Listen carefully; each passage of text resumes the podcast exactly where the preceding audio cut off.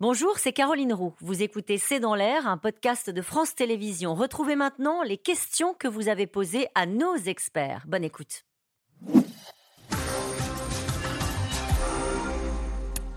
Et pour rebondir sur ce thème de la Chine, est-ce qu'elle détient la Chine la clé pour résoudre ce conflit, Ousmane Moi, je pense qu'elle n'a même pas l'intention. euh, le projet politique, c'est de la réelle politique pure et dure. Alors, quelque chose d'intéressant, il y a 2000, je crois, euh, Chinois au Niger. Ils n'envisagent pas de les évacuer. Donc, bon, je pense qu'ils font enfin, c'est la doctrine chinoise, on s'adapte à la situation.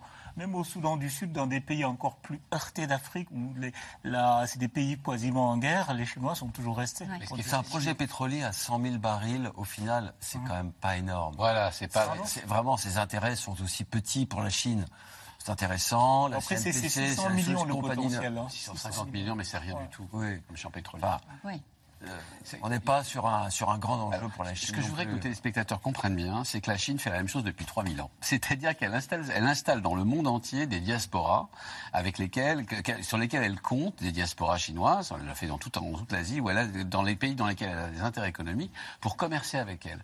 Mais jamais un soldat n'a accompagné cette diaspora. Donc partout en Afrique où elle a des intérêts, vous avez des diasporas chinoises, on le retrouve en Algérie, on le retrouve au Nigeria, on le retrouve donc au Niger. Et ils, alors, c'est une première, mais c'est effectivement euh, parce que, il- il- contrairement à cette façon de faire depuis 3000 ans qu'elle continue d'appliquer en Afrique, euh, les, les intérêts de la Chine, les intérêts d'approvisionnement de la Chine sont extérieurs à sa propre, à son étranger proche. Elle a besoin de pétrole et de gaz, ce dont on n'avait pas besoin au Moyen Âge, ni même en- pendant l'Antiquité.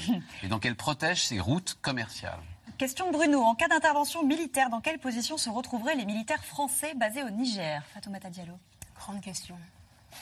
Oui. Dans quelle le- position? Bah, moi, je pense que vu qu'ils tiennent l'aéroport, euh, c'est difficile de faire quoi que ce soit euh, sans utiliser euh, l'aéroport. Je pense qu'à minima, ce serait un soutien logistique. Après, il y a la question, il y a une question très complexe. C'est-à-dire, je pense que... euh, vous, ils- sont, vous nous disiez tout à l'heure, ils sont à 10 minutes de l'aéroport, c'est ça La- les- l'aéroport? Alors, il faut comprendre une chose. Les bases françaises dans les pays où ils opèrent, ils le- la base est souvent à l'aéroport. Par exemple, à Bamako, la base française était une extension de l'aéroport. C'est stratégique. Ça permet de... Quand on contrôle l'aéroport, on contrôle l'entrée, on contrôle tout le pays. Donc, ils sont positionnés euh, à l'aéroport de Niamey. Donc, position centrale. C'est compliqué de faire quelque chose, quel que soit le type d'opération. J'ai l'impression que la France va être obligée de d'être mêlée. Non, d'être mêlée. Bon, après, la question, c'est à quel niveau? Est-ce que c'est de la plus logistique ou est-ce que c'est plus, etc. Donc, il me semble difficile aujourd'hui d'opérer sans les Français ou sans leur Mais vous nous dites être à l'aéroport, c'est contrôler l'aéroport.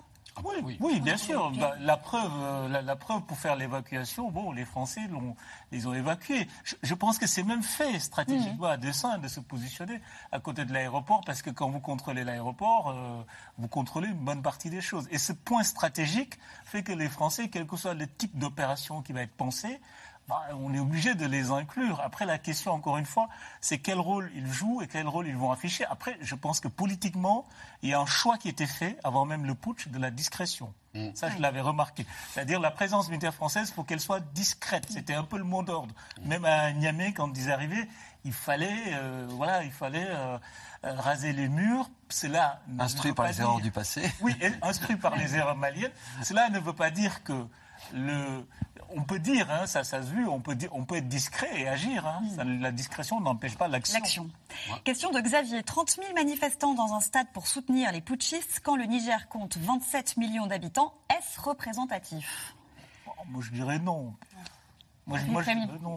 Euh, Peut-être, on- on- je crois qu'on a, on a un petit peu parlé de ça. C'est-à-dire que euh, on a du mal à, avec l'ensemble euh, de ce grand pays, euh, à cerner quelles sont les opinions, ni même si tout le monde en a une d'ailleurs. Donc c'est déjà intéressant de savoir ce qui se passe à Niamey, parce que c'est là que bouillonnent aussi les idées. Euh, commençons par ça. C'est pas un mouvement de masse d'une force euh, qui est in- incroyable, mais c'est déjà significatif. Non, Je pense qu'ils s'attendaient à avoir un petit peu moins de monde. Il n'y a pas que des gens qui sont stipendiés là-dedans. Est-ce qu'il y a des médias qui euh, racontent ce qui est en train de se passer dans le pays en ce les, moment? médias, les médias nationaux sont largement entre les mains, pour l'instant, ont été, ont été, ça fait partie des choses qui sont entre les mains des, des, des, des- des putschistes. Les, les manifestations sont retransmises en direct à la télévision parce que les putschistes le demandent. Ils avaient interdit toute autre manifestation, sauf celle qui les les, qui leur semble convenir au, pouvoir. C'est de bonne guerre, j'allais presque dire. On commence comme ça quand on est un, quand on est un conséquent. On commence par prendre la télévision et la, et la radio et par, euh, et par encercler le palais présidentiel. C'est exactement ce qu'ils ont fait d'ailleurs.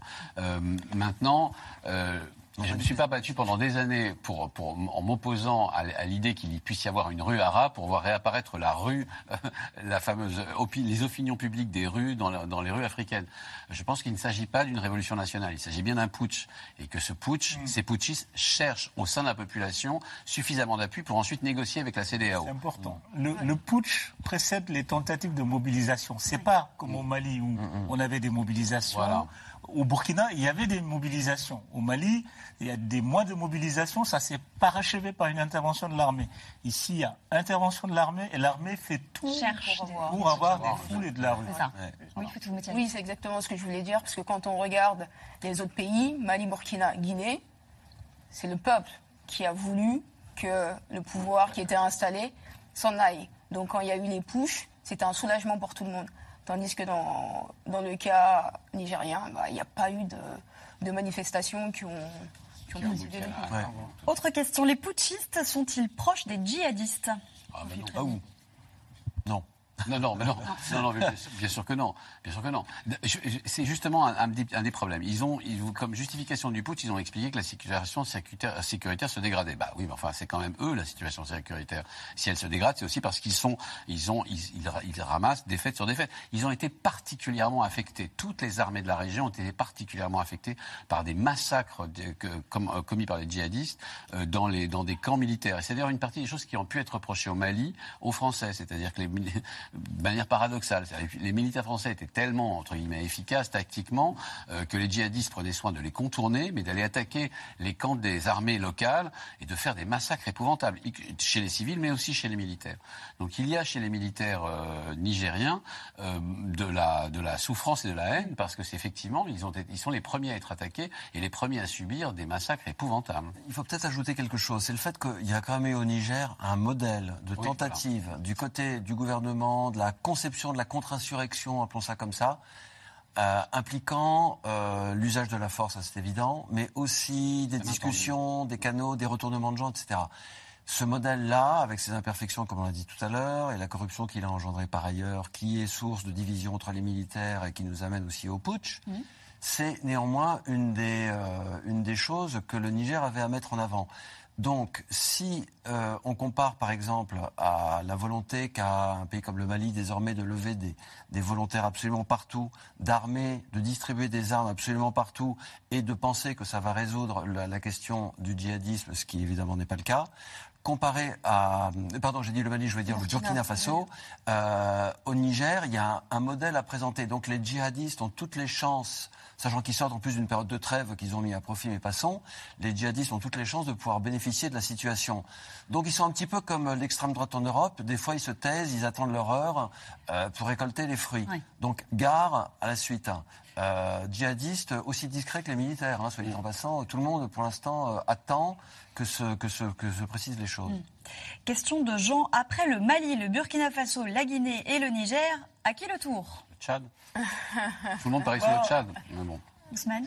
Le Tchad, il y a déjà une forme de putsch. ouais, c'est vrai. c'est vrai. Donc euh, ça va être un coup d'État dans le coup d'État.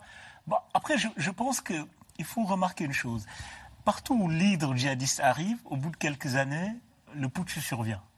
C'est-à-dire, il a fallu, au départ, c'était le Mali, euh, le cœur du djihadisme sahélien.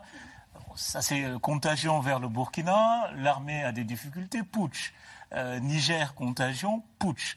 Je pense que contrairement au coup d'État des années 90 ou des années euh, 80, où on faisait un coup d'État contre le parti unique, on faisait un coup d'État parce qu'il y a des mouvements sociaux très forts, là on voit que quelque part on ne peut pas délier totalement l'état de terreur qu'imposent les djihadistes et l'entrée en action des armées. Et il faut remarquer que le cœur du discours de tous ces putschistes, hein, que ce soit au Burkina, au Mali et au Niger, c'est euh, la lutte contre le terrorisme, la justification officielle. Je Oui. dis bien la justification. Dernière question, est-il imaginable que les putschistes dirigent sereinement le Niger? Sereinement, non, parce que de toute façon, dire. toutes ceux- toutes les oppo- tous- les pays qui se sont opposés à leur, à leur, euh, à leur rule, c'est-à-dire à leur, à leur- à leur arrivée, vont leur, euh, vont leur réserver une- une- un assez mauvais quart d'heure pour la suite. C'est-à-dire si jamais, malgré les pressions du Nigeria, de la France, des États-Unis et, du, et, des, et des pays de la CDAO, ils, ils se maintiennent au pouvoir, on peut parier sur des sanctions économiques et sur des problèmes. L'embargo est dur. hein. D'ailleurs, c'est ça, oui, j'allais oui. vous demander, les, les sanctions économiques, elles se font ressentir euh, fortement Ah oui, dans le pays oui, aujourd'hui Ouais, directement. Pas d'électricité une bonne partie de la population, 40% d'augmentation sur euh, les biens de première nécessité. Je suis Difficile de retirer à la banque. soit, euh, ouais, plus de liquidité. euh, ouais, enfin, c'est, Ouais, euh, donc la situation se, se tend euh, Bien sûr, ouais. de jour en jour. Merci beaucoup à tous les quatre d'avoir Merci participé à cette émission. On va se retrouver demain en direct à 17h45. Passez une très belle soirée.